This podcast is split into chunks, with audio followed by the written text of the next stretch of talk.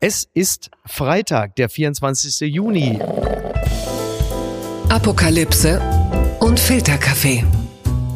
Die frisch gebrühten Schlagzeilen des Tages. Mit Mickey Beisenherz. Einen wunderschönen Freitagmorgen und herzlich willkommen zu Apokalypse und Filterkaffee, das News Omelette. Und auch heute blicken wir ein bisschen auf die Schlagzeilen und Meldungen des Tages. Was ist wichtig?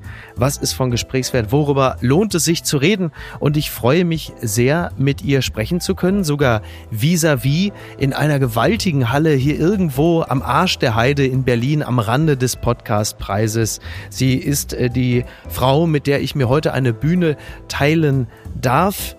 Und zwar äh, sowohl beim Podcastpreis als auch in dieser kleinen Podcast-Scheune. Was ich eigentlich sagen möchte, ist, sie ist Journalistin, Reporterin, Moderatorin, unter anderem von Deep und Deutlich. Aminata Belli ist da. Herzlich willkommen. Freue mich sehr. Vielen Dank. Schön, dass du da bist. Und trotzdem muss ich, ähm, bevor wir richtig einstarten, mit einer etwas kuriosen Meldung äh, um die Ecke kommen. Seit Wochen sagen wir, es wird Zeit, dass die Waffengesetze in den USA sich ändern. Und schon passiert es. Äh, das oberste US-Gericht stuft öffentliches Tragen von Waffen als Grundrecht ein. Das hat der Supreme Court äh, jetzt entschieden. Das ist nicht unbedingt das, was wir äh, als Änderung der Waffengesetze erwartet hatten, oder? Auf gar keinen Fall. Es ist, äh, ja, du hast gesagt kurios, ne? Ja. Ja, es ist kurios. Ich finde es schrecklich. Man sollte vielleicht eher über Schwangerschaftsabbrüche oder so nachdenken als Grund. Ich, ich fürchte, Grundrecht. darüber denkt der Supreme Court äh, auch nach, aber auch das wird am Ende vermutlich anders laufen, als wir das mit unserer, wie sagt man so schön, eurozentristischen mhm. Sicht auf die Dinge äh, betrachten. Es, äh, ich habe manchmal ein bisschen das Gefühl, gerade wenn man diese Meldung jetzt hört, äh, die USA entwickeln sich so langsam einfach immer weiter zurück. Die ersten schielen wahrscheinlich schon so Richtung Postkutsche, weil man die überfallen kann. Es ist ja wirklich eigentlich traurig. Die USA waren ja immer das Vorbild. Man hat immer gesagt, die sind uns fünf Jahre voraus, was gesellschaftliche Entwicklung und Neuerung angeht. Und jetzt blicken wir darauf und empfinden was? Entsetzen. ja. Aber ich weiß gar nicht so sehr, ob das auch, also war das wirklich so oder war das unser Wunschdenken und eher so an den Rändern mhm. der USA? Das, was man gesehen hat. Ich glaube, so innen drin ja. brodelt es ja schon lang und kommt jetzt endlich zum Vorschein. Ja, das glaub, Problem das ist, so wie ich Gesellschaft betrachte, übrigens nicht nur in den USA, zum Beispiel auch in Frankreich oder so, die Gesellschaft wird immer mehr Rand. Der Rand wird ja, einfach, ja. wie bei so einer Pizza hat äh, Cheesy Crust, der Rand wird immer dicker und das, was in der Mitte ist, wird immer kleiner. Und das muss einen nicht zwingend beruhigen. Aber das Tragen von Waffen war vorher, also das offene Tragen von Waffen war, ich glaube, über 100 Jahre hinweg oder so relativ limitiert. Und wenn wir jetzt dann äh, auf Grundlage dieser Gesetze in die USA schauen, dann sieht es dann demnächst wahrscheinlich so aus wie äh, in Kabul, als die Taliban übernommen haben, als sie dann plötzlich in Fitnessstudios und in Freizeitparks mit ihren umgehängten äh, AK-47 ja. waren. Denkst du, wo geht denn da die Reise hin? Aber wieso wurde das jetzt beschlossen? Ich weiß nicht, warum das so ist, aber es scheint offensichtlich ein offensichtlicher Republik republikanischer Move ja. zu sein. Ein Power-Move hätte man vielleicht gesagt. Also, dass der Supreme Court wieder zusammengesetzt ist, das weiß man ja in der Post-Trump-Ära, dass das jetzt nicht gerade zum Wohle der Demokraten läuft. Ist ja eine ganz enge Kiste da. Das weiß man ja. Aber warum das, also du hast natürlich, die Frage ist natürlich die richtige. Warum ausgerechnet jetzt? Man würde ja erwarten, dass etwas anderes geschieht, gerade nach Uvalde und Co. Aber ich glaube aber auch, also gerade bei Uvalde, da war doch in der gleichen Woche noch, glaube ich, mhm. die, das große Zusammenkommen der NRA. NRA. Ja. Ähm, und ich glaube, es hat einfach wieder gezeigt, dass also das Verständnis für Waffen und die Kultur in den Staaten ist einfach ganz anders als hier. Und ich glaube, dass die Leute noch einfach noch viel mehr Bock auf Waffen haben, weil sie noch mehr Angst bekommen und denken, das ist jetzt die einzige Möglichkeit, dagegen anzugehen. Und ich wüsste gar nicht, wie man, also wie, wie soll man das der Mehrheit erklären, dass das so nicht funktioniert. Die Schlagzeile des Tages. Gas ist von nun an ein knappes Gut in Deutschland, so zitiert die Zeit Robert Habeck. Russland hat die Gaslieferung durch die Pipeline Nord Stream 1 deutlich reduziert. Die Bundesregierung aktiviert deshalb Stufe 2 des Notfallplans Gas. Angesichts gedrosselter Gaslieferungen aus Russland hat Bundeswirtschaftsminister Robert Habeck die Alarmstufe des Notfallplans Gas ausgerufen. Wir haben in Deutschland eine Störung der Gasversorgung. Gas ist von nun an ein knappes Gut in Deutschland. Aktuell sei die Versorgungssicherheit gewährleistet. Allerdings Allerdings dürfe man sich, Zitat, nicht in falscher Sicherheit wägen. Und damit spricht er auch letzten Endes auch mein Gefühl an, der ich ja nun äh, rund 45 Jahre hier in Deutschland lebe und immer das Gefühl hatte, naja, also wird schon nicht so schlimm werden. Und ich neige ja auch nicht zum Pessimismus, aber wenn man diese Meldung dann so hört und liest, dann kommt so langsam dieser, dieser Wandel bei mir an, auch in Verbindung mit ein paar anderen Themen, die wir heute auch noch haben. Aber was geht in dir vor, wenn du das dann hörst? Also ich bin mittlerweile an dem Punkt, an dem ich sehr pessimistisch bin, mhm. weil ich muss sagen, ich denke oft zurück an die Anfänge der Pandemie, ja. wo man dachte, ja, ja, das kommt jetzt, mhm. es wird aber nicht so schlimm sein. Mhm. Und dann vielleicht ein paar Monate und dann ist wieder, ne? So. Ja. Und jetzt sind wir hier, zweieinhalb Jahre später, mhm. es ist immer noch genau das Gleiche und wir haben gemerkt, wir sind hier nicht geschützt vor irgendeinem Scheiß. Und ja. ich glaube, dass das, also mir ist es auf jeden Fall sehr klar geworden und ich glaube, dass alles noch ziemlich schlimm wird. Finanzkrise und Co. Ich glaube, es werden, die nächsten Jahre werden nicht lustig. Und ich mhm. hoffe einfach, dass der Winter nicht so kalt sein wird. Ich glaube, dass das, ähm, ich glaube, das wird schon ziemlich äh, ja. problematisch noch werden. Ja, das fürchte ich. Wir sind natürlich grundsätzlich in diesem Podcast immer sehr um Optimismus bemüht, aber du hast, äh, aber das ist falsch. Ja, aber aber eingedenk äh, der Nachrichtenlage fällt das natürlich schwer und äh, dann rumsen solche Meldungen natürlich richtig rein. Und klar ist es so, wenn jemand wie Habeck da steht und wirkt sich wieder so eine Meldung hoch und sagt, Leute, der, der wirkt ja immer sehr, als als würde ihm das Sodbrennen bereiten, sowas vermitteln zu müssen. Aber dann ist man natürlich sehr lange, dass man sagt, ja, ja, irgendwoher wird das Gas schon kommen.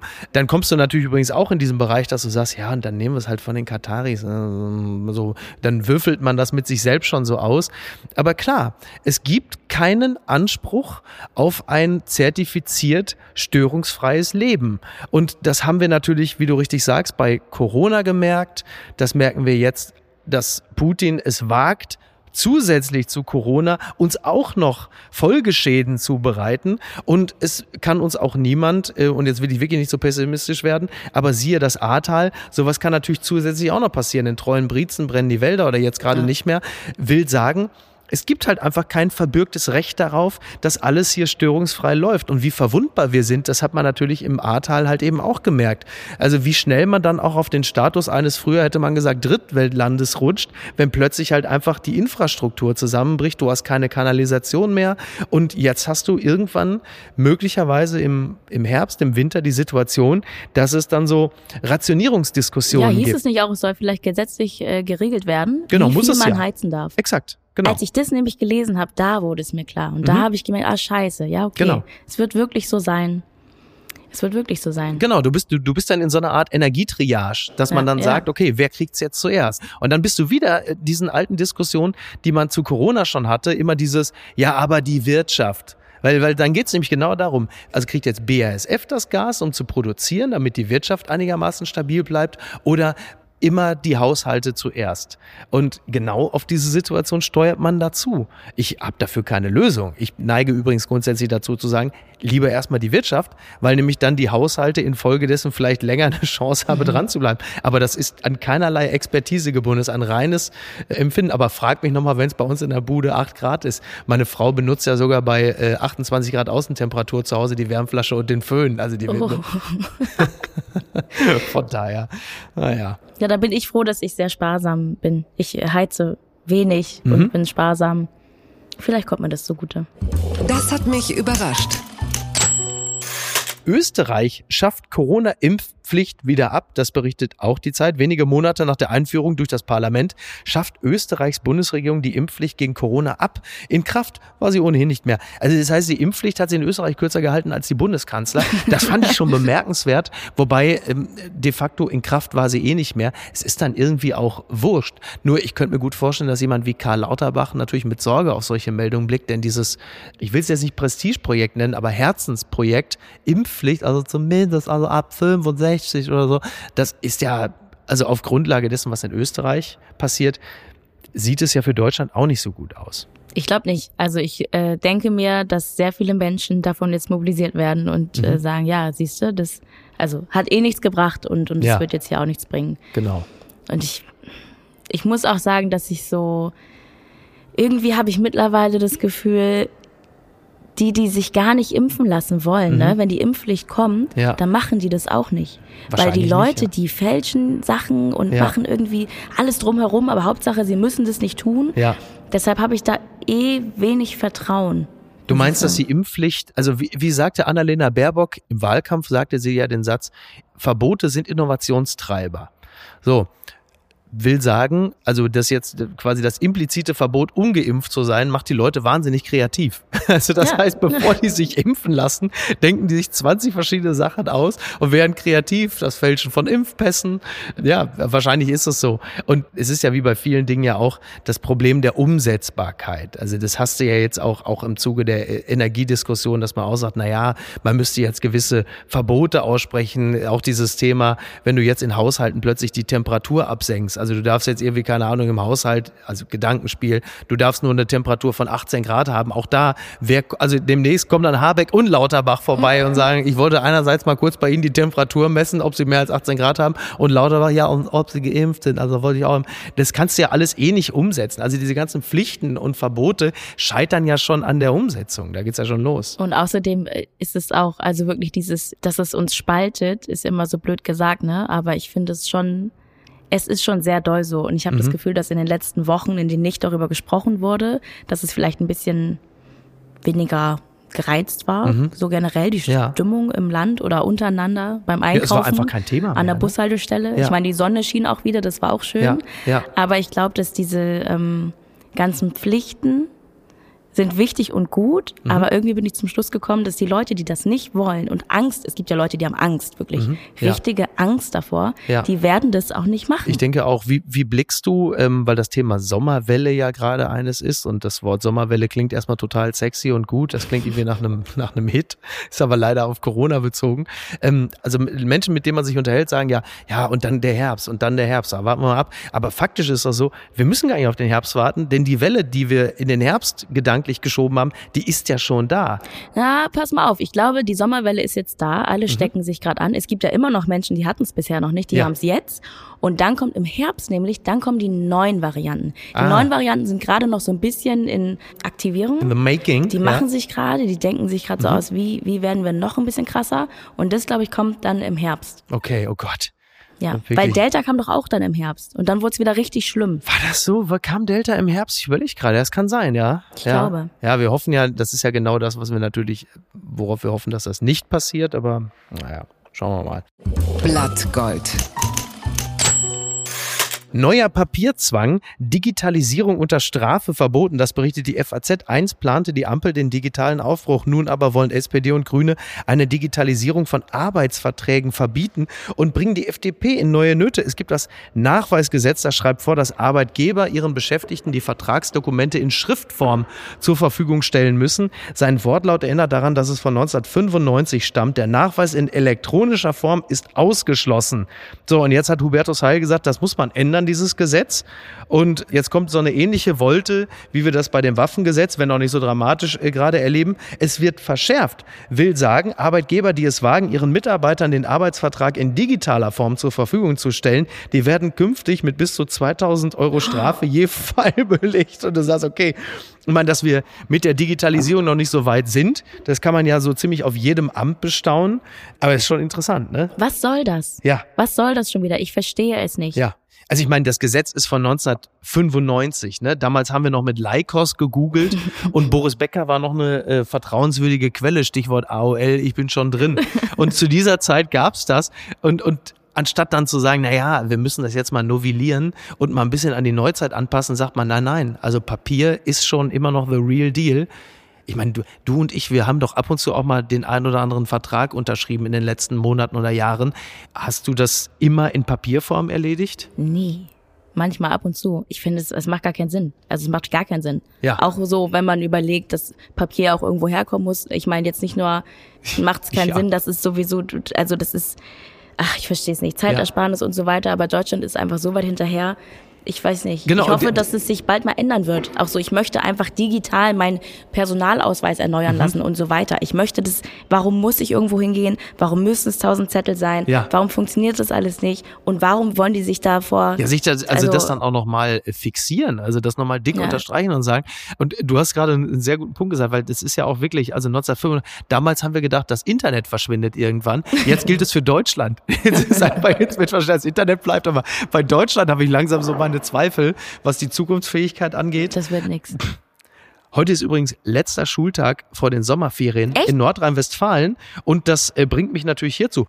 Bitte empören Sie sich jetzt.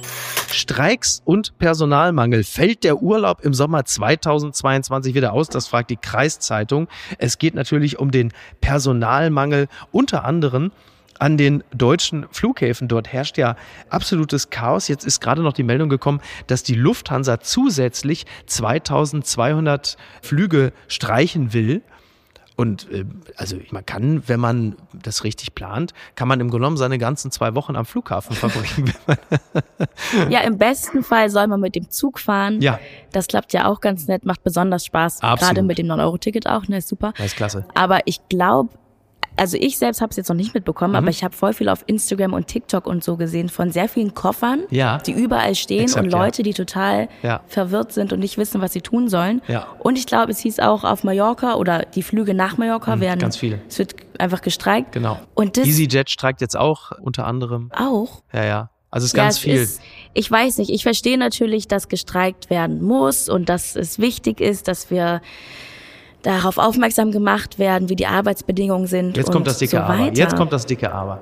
Aber ich glaube, also für mich persönlich als freiberufliche Person ist es gar nicht so schlimm, Mhm. wenn ich meinen Urlaub da mal verschieben muss. Aber ich habe gestern zum Beispiel oder heute bei RTL Punkt 12 oder so, das läuft immer so nebenbei mittags, Mhm. Ja. finde ich super. Ja. Da war so ein Pärchen und die waren auch völlig entsetzt, weil sie hatten diese eine Woche Ja. und sie haben sich so lang drauf gefreut. Ja. Und jetzt haben sie vier Tage davon am Flughafen verbracht. Scheiße. Sie bekommen das Geld nicht wieder Ja. und es gibt keinen Urlaub mehr. Und das tut mir dann total Kam da leid. eigentlich auch der RTL-Urlaubsberater Ralf Benkö? Der kommt dann ja immer, da kommt immer Ralf Benkö und sitzt dann da in seinem Büro und sagt, ja, jetzt aufpassen, jetzt keinen Fehler machen. Und dann kann man noch was lernen, wo Kann man man, noch sich lernen. kann und nochmal Ja. Geld zurückbekommt. Ne? Na klar. Ja, ich habe ja nicht hingeguckt, weil ich Ja. habe Ach nebenbei stimmt, du warst geputzt. ja- Ja, ich war so ja- nebenbei. Aber ja, das tut mir dann leid. Und dann bin Ja. ich so, stehe ich zwischen den Stühlen und denke mir, ja, ich verstehe schon, dass ihr streikt. Ja. Aber es tut mir auch total leid, wenn Leute sich zwei Jahre auf Mallorca freuen und dann Ja, doch total, nicht hinkommen. absolut, absolut, total. Äh, Ich, ich finde übrigens, also ein anderer Seitenaspekt, vor nicht allzu langer Zeit, vor ein paar Wochen oder so, sagte äh, Friedrich Merz sinngemäß, naja, wenn das mit der Energie so weitergeht, dann äh, bedeutet das für viele, dass der Sommerurlaub ausfällt. Und dann hat sie natürlich wieder Twitter in all seiner Altbauhaftigkeit darüber gelacht und äh, der doofe Merz und so, aber er hat natürlich total recht. Also du hast halt genau für diese Menschen, die du ja gerade angesprochen hast, tun sich halt zwei Probleme auf. Also du hast einerseits eigentlich durch die gestiegenen Energiepreise kaum noch Geld für den Sommerurlaub. Das ist für viele Leute einfach ein massives Problem. Nenn es wie du willst. Klar, das ist nicht äh, vergleichbar mit Menschen in Afghanistan oder sonst wo, aber es ist halt einfach nur mal ein Problem. Und dann bist du am Flughafen und dann dieser zusammengekratzte Flug, der fällt dann auch noch aus, dann stehst du da und dann kommt noch einer von RTL vorbei und sagt, wobei das hilft dann ja, um sich ein bisschen zu erleichtern. Übrigens, vielleicht das Gute daran, äh, was Streiks angeht, es können ja gar nicht mehr so viele streiken, weil es fehlt ja an Personal. Also es ist weniger Personal, was streiken kann, weil die sind alle weg. Das ist ja etwas, gibt ja unter anderem auch die FAZ schreibt es, äh, vielen Gastronomiebetrieben fehlt Personal. Also es gibt gute Buchungszahlen, die Gastronomien, die ja nur lange gelitten haben, sagen so, jetzt können wir, aber sie haben einfach kein Personal. Dann werden Teile der Außengastronomie, können gar nicht bestuhlt werden. Die Gastronomen selber stellen sich noch mit in die Küche. Es fehlt über, du hast halt wirklich einen massiven Schwund an Personal überall. Nicht nur in der Luftfahrt, bei der Bahn, Gastronomie. Aber wo sind die alle? Ja, das ist die gute Frage. Also da gibt's viele Gründe für. Ne? Also Corona-bedingt hast du natürlich in der Gastronomie Ah, die haben sich andere Jobs gesucht. ja, die haben sich, also du hast in der Gastronomie und zum Beispiel auch in der, in der Te also Veranstaltungstechnik, äh, hast natürlich ganz viele, die nach zwei Jahren Pandemie gesagt haben, pass mal auf, im Herbst kommt wieder die nächste Welle, dann wird Ja. wieder alles dicht gemacht. Ich gehe in meinen alten Beruf zurück, ich studiere nochmal, mach was Ja, ganz stimmt. anderes, so richtig mit Kranken und Fehltagen und so. Die sind weg. In der Luftfahrtbranche hat natürlich auch die Lufthansa ganz viele Stellen einfach gestrichen.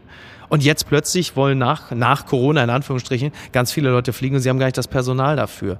Und da sind halt einfach manche auch wirklich komplett einfach weg. Ja. Die sagen, ich mache jetzt mal was für mich. Also das Disruptive von Corona hat auch dazu geführt, dass die Leute gesagt haben, weißt du was, ich mache jetzt ein bisschen Me-Time. Ja, vor allem mussten sie einfach auch was anderes machen. Aber Ja. schade auch dann, wenn ich schaue, also ich habe viel Kontakt zu Leuten, die aus der Ukraine herkamen und keinen ukrainischen Pass haben, die nicht arbeiten dürfen Mhm. Ja. oder darauf warten, arbeiten zu dürfen. Ja. Auch sehr gut ausgebildete Menschen, die Ja. das einfach nicht machen dürfen. Wobei Nancy Faeser doch eigentlich äh, jetzt einen schnellen Zugang zum Arbeitsmarkt in Aussicht gestellt hat für Menschen aus der Ukraine. Auch für Drittstaatangehörige. Ah. Also für die Leute mit ukrainischem Pass läuft das alles so weitestgehend richtig gut, Ja. wie wir es auch vorher noch nie so gesehen haben. Ja. Super.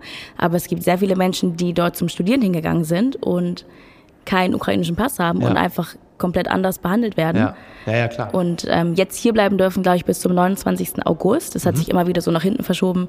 Erst war es bis zu einem bestimmten Tag im Mai und dann war es irgendwann August. Ja. Und in der Zwischenzeit war aber alles unsicher, weil du konntest dann hier nicht studieren, du konntest aber auch nicht arbeiten. Ja. Du musst erstmal Deutsch lernen, aber bis du Deutsch lernst, dauert Ja, es nochmal zwei das ist Jahre. nicht also die einfachste Sprache. es gab sehr viel äh, hin und her und ich finde es dann schwierig, wenn man hört, eigentlich mangelt es hier und da. Wir haben Leute, haben. Kapazitäten und Bock so, aber dürfen dann nicht.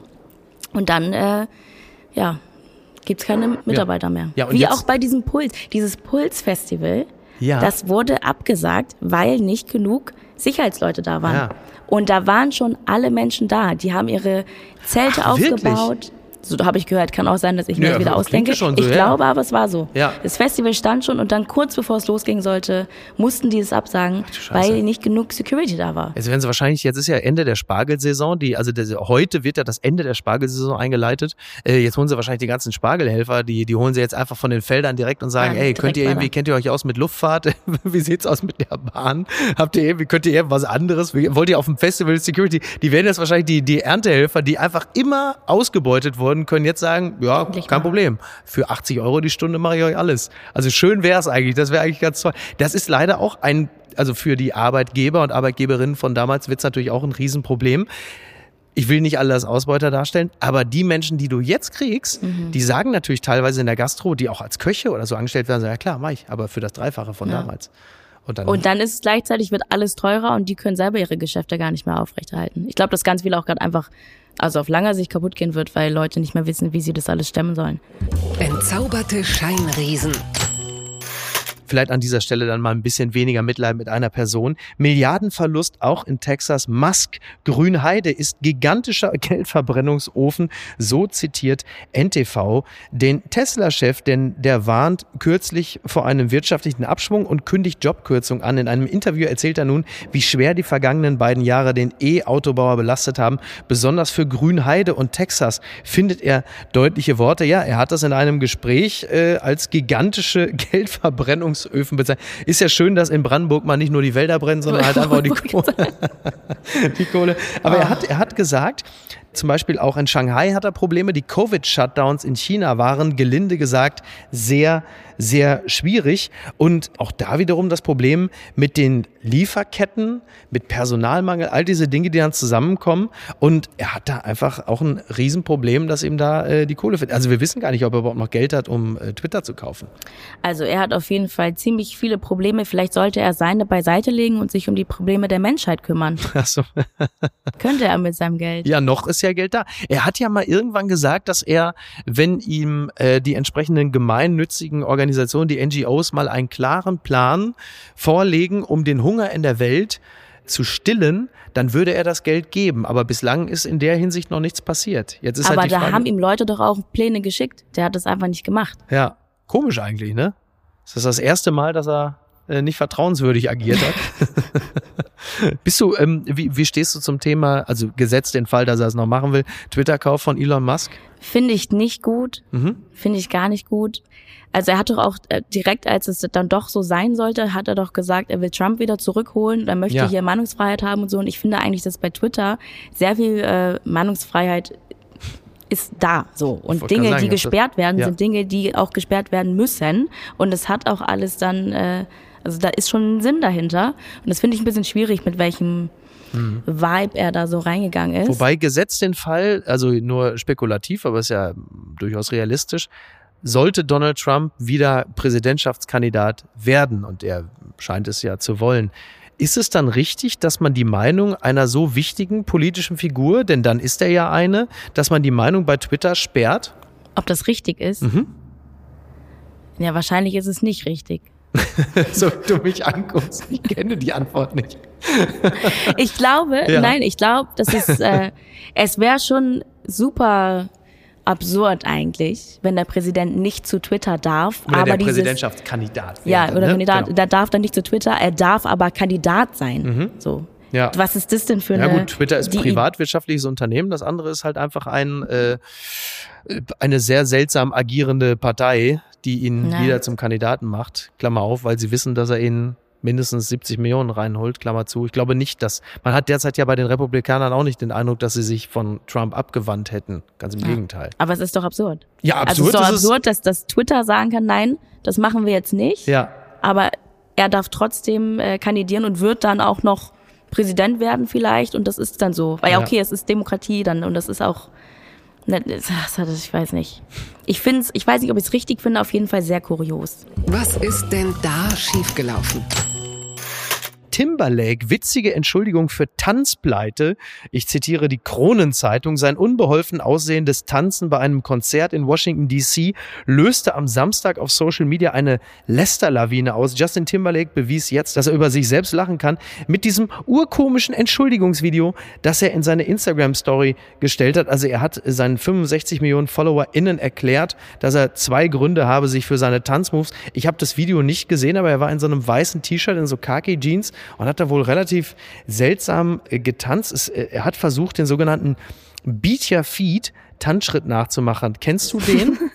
Beat Your Feet? Ich kenne, ich kenne nichts. Also ich, alles, was du gerade gesagt hast, Mhm. Für war mir einfach- neu. ja. Ich habe das Video nicht gesehen. Ich frage mich, was ich am Samstag gemacht habe, weil ich Ja. normalerweise immer im Internet bin, beziehungsweise alles daraus mitbekomme. Ja. Ich weiß es nicht. Und Beat Your Feet, vielleicht ist es ein TikTok-Tanz, vielleicht ist es auch ein etwas, was ich kennen müsste. Mhm. Ja, ich weiß auch nicht Ist- genau.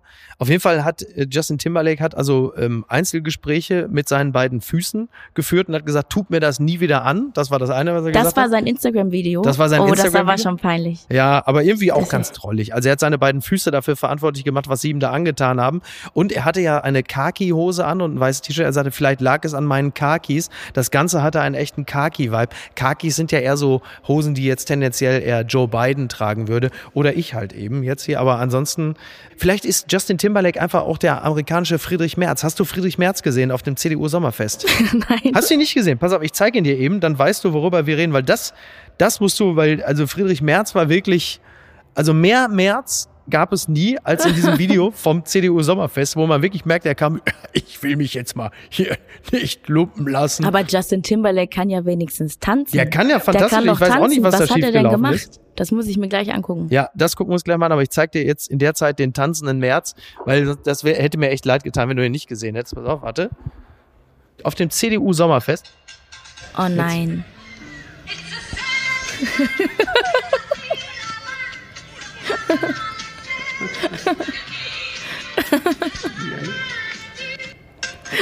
Das ist irgendwie, aber du merkst richtig, wie er sagt, so, jetzt lass ich mal aus, die Sau raus. Der, er tanzt wie so, eine- er sieht aus wie eine Mischung aus C3PO von Star Wars und Stromberg. Also auch ganz viel Stromberg mit drin. Also das ist wirklich so die getanzte Energiekrise. Aber irgendwie rührt mich das auch. Ich finde das irgendwie auch drollig, wie er da steht und Ja, ist so, schon- so sagt, so jetzt komm, Krawatte weg. Ich pack mein Handy in die Brusttasche und jetzt gib ihm eine Heide Das ist Witzka. schön. Vielleicht Oder? machen wir das nachher auf der Bühne, wenn wir den? Podcastpreis Hast eigentlich moderieren. recht, das stimmt. Machen wir stimmt. Äh, Sag Im das nicht zu, wer weiß, das kann noch passieren. Keine Ahnung, was. Äh, das müssen Sie, meine Damen und Herren, das müssen Sie ja wissen. Wir unterhalten uns heute am äh, Donnerstagabend. Aminata und ich, wir werden gleich auf die Bühne gehen äh, beim Podcastpreis und es kann durchaus passieren, dass ich- den inneren März einfach raushole und sage, komm, scheiß drauf, ich gebe ihm jetzt. Deswegen biegen wir jetzt auch langsam mal in die Schlusskurve ein, weil wir müssen ja Du auch noch auf die machst den Bühne. Tanz, falls du den Preis gewinnst. Wenn ich den Preis gewinne, mache ich genau. Wenn ich den Preis gewinne, mache ich den März, oder? Ja. Das ist eine sehr gute Idee. Fun Fact des Tages. Beyoncé, Social Media User wollen nach ihrem neuen Song ihre Jobs kündigen. Ich zitiere die Seite Miss aus Österreich. Lange haben Fans auf neue Musik von ihrer Ikone Beyoncé warten müssen. Am Montagabend war es endlich soweit. Doch der Dance-Track zieht größere Kreise, als man meinen könnte. Denn ihre Fans fühlen sich jetzt inspiriert dazu, endlich ihre belastenden Jobs hinter sich zu lassen. Sie ist schuld. Sie ist schuld, dass hier Ingo und Sie Marita ist schuld, dass die ganzen äh, Security-Leute 12, nicht da sind. Dass ne? die da irgendwo ja. in Köln am Flughafen stehen, das ist die Schuld von Beyoncé, denn einem Songtext von Break My Soul heißt es unter anderem, ich habe gerade meinen Job gekündigt, ich werde einen neuen Antrieb finden. Verdammt, sie lassen mich so verdammt hart arbeiten. Arbeite bis neun, danach fünf und sie strapazieren meine Nerven. Das hat sie natürlich nicht auf Deutsch gesungen, das hat sie schon auf Englisch gesungen. Und ich habe diesen Song übrigens gehört, das ist ja wirklich 90s Euro. Hast du ihn gehört? Klingt ja so ein bisschen so Wickfield-esque. Also ich habe die erste Minute gehört und dann habe ich irgendwie aufgehört zu hören. Horror, oder? Ich weiß nicht, äh, ich Horror will ich nicht sagen, weil es Beyoncé, aber irgendwie habe ich das nicht so gefühlt. Aber ich muss sagen, also ich habe mir Sachen dazu durchgelesen Ja. und dann habe ich es nicht verstanden, warum Beyoncé von 9 to 5 singt Mhm. und so und hier ist es so eine toxische Arbeitswelt und so Mhm. Ja. weiter. Von einer Person, also ich glaube, es gibt kaum jemanden, der härter arbeitet als Beyoncé wahrscheinlich, ja. aber ja nicht 9 to 5 Ja. von Leuten, die ihr sagen, sie muss jetzt diesen Job machen, Ja. der sie eigentlich nur auslaugt. Ja. Und ich verstehe nicht, wie sie diesen Song dann Mhm. machen kann und die Leute, die das hören, denken, ja, Beyoncé hat so recht, ich kündige meinen Job. Ja. Es ist genauso wie Single Ladies und sie war glücklich verheiratet. Ja. Und ich, Ja. okay, das ist Kunst, aber irgendwie, ich es dann- verstehe das nicht. Ja, ist es dann so ein bisschen so das Äquivalent äh, zu äh, Gangster-Rap, die dann, obwohl sie schon längst in den Villen gelebt haben und dann trotzdem immer noch vom harten Straßenleben singen, obwohl sie mit dieser Welt nichts mehr zu tun haben? Ist es eine Parallele, die man ziehen darf? Oder, weil ich meine, Beyoncé hat sicherlich mal dieses 9-to-5-Leben gehabt. Glaubst du? Ich irgendwann. glaub nicht. Wahrscheinlich unter ihrem Vater, unter Matthew Knowles, der wird wahrscheinlich, aber 9-to-5 war es vermutlich nie, ne? Nee, die hat ja als Kind schon angefangen äh, mit diesen ganzen ähm, Ja. Shows und so. Und Ja. Also ich glaube, die hat nicht nur nein, die hat einfach 24-7 immer nur gearbeitet, Ja. aber trotzdem nicht so, wie das ähm, jetzt eine Person hört, die im Büro sitzt und sich dann denkt, ja, Ja.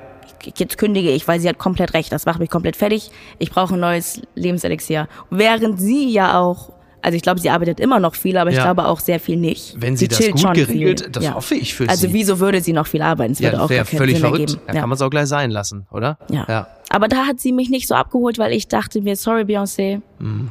irgendwie glaube ich dir das nicht so. Ganz weit vorne. Ich zitiere Fox 10 Phoenix. French unveils Canada's next favorite summer treat, ketchup flavored Ice Pops. Ja, du, dein Blick verrät mir einiges. Also es ist so, French, das ist ja äh, eine, eine Firma, die Tomatenketchup herstellt in den USA beziehungsweise in Kanada. Und die haben jetzt etwas rausgebracht, das sogenannte French Sickle, also auf Popsicle bezogen, also auf ein Eis halt, ein, was ist das deutsche Wort, was ist das entsprechend zu Popsicle, das ist halt Eis am Stiel. Eis am Stiel. Eis am Stiel. Und das aber mit Ketchup-Geschmack. Also während in Deutschland die populärste Marke oder die Marke dieses Sommers sein soll angeblich Stracciatella mit Rosmarin. Oh, Hm, klingt schon so, dass man da mal so 2,80 Euro für eine Kugel investieren würde. oh können wir schon mal dran lecken. Kann man schon mal machen, ne? Aber äh, Tomatenketchup? Also als Ist Tomatenketchup nicht eigentlich auch nur Tomatensaft in Fest? Eigentlich ja, In, ne? Nicht mal in Fest. Mit Zucker vor allen Dingen, aber ganz viel Zucker. Ne? Also ich finde das, also ich möchte das nicht probieren. Okay, verstehe. Also Gibt es eigentlich Curry-Ketchup nur in Deutschland? den von Hela, meinst du? Es gibt auch nur den von Hela, ne? Nee, es Eigentlich- gibt ja auch günstigere es gibt Marken. auch andere, oh Gott, aber eigentlich Hela- aber Hela ist Wo schon bin immer- ich denn angekommen, dass ich denke, es gibt nur Hela? Ich muss aber sagen, wir hatten zu Hause immer nur Hela. Aber ich glaube, es gibt Curry-Ketchup nur in Deutschland. Ist das so? Das stelle Also ich in Indien mal so auf jeden Fall nicht, ne? Wenn du denen da sagst, ich immer, Curry- ihr seid doch, das ist auch eine geile Vorstellung, dass du irgendwo in Indien bist, in Neu-Delhi und sagst, ich hätte gern Curry-Ketchup und dann sagen die, also haben wir hier nicht und du sagst, aber ich dachte, ich bin hier in Indien, ich hab doch wohl den Hela. ja, wobei, also ja, klingt alles ein bisschen irre. Andererseits ist ja in Ketchup, respektive vor allen Dingen im Gewürzketchup von Hela natürlich so viel Zucker drin, Ja. dass es ja relativ nah schon wieder an der klassischen Süßspeise ist. Ich glaube auch, wenn es nicht Ketchup heißen würde, Ja. wäre es auch besser. Man Mhm. ja. wird es dann probieren und Ja. wird sich denken, hm, schmackhaft. Ist das wieder diese Aber alte, diese alte Diskrepanz zwischen der Erwartungshaltung der geschmacklichen und dem, was draufsteht? Ne? das Also wenn du irgendwie erwartest, du hast ein Ferrero Rocher und es ist dann eine Boulette, bist ja auch nicht begeistert. Wahrscheinlich ist genau das. Ne? Würdest du das gern essen?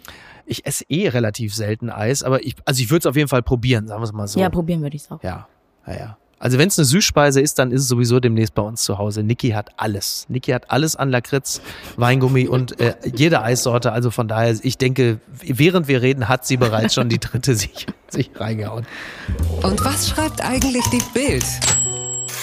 Zum Schluss, klar, Post von Wagner. Schrecklich! Meine Flughafenmemoiren.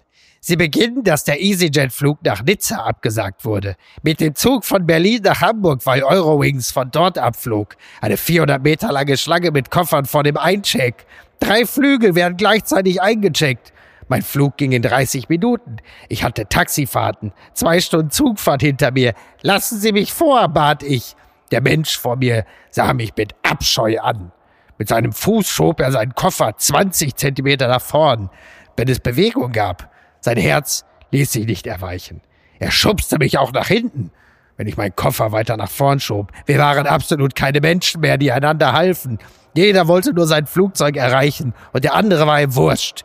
Ich stand in der Schlange und verfluchte die Palmen und die Sehnsucht nach dem feinen Sand unter meinen Füßen. Ich war den, den ganzen Tag meines Urlaubs in der Hölle des Flughafens. In NRW beginnen jetzt die großen Ferien. Ihr armen Urlauber, bevor ihr ins Paradies fliegt, müsst ihr durch die Hölle. Ich kam kaputt, übermüdet in Nizza an. Inzwischen habe ich mich erholt. Herzlichst, Ihr Franz Josef Wagner. Da siehst du, da war das RTL-Team bei dem womöglich auch noch, ne?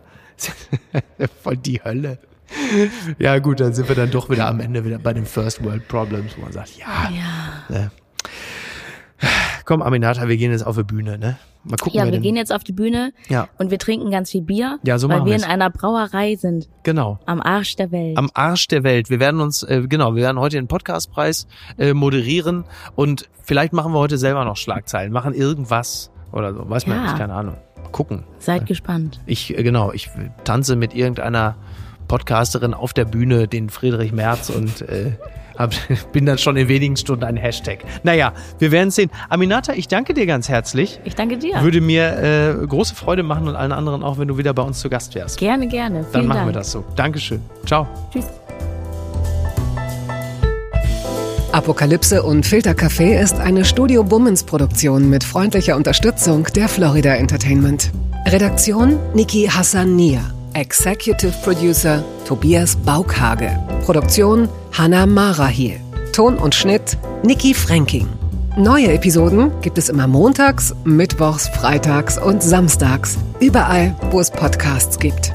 Stimme der Vernunft und unerreicht gute Sprecherin der Rubriken Bettina Rust.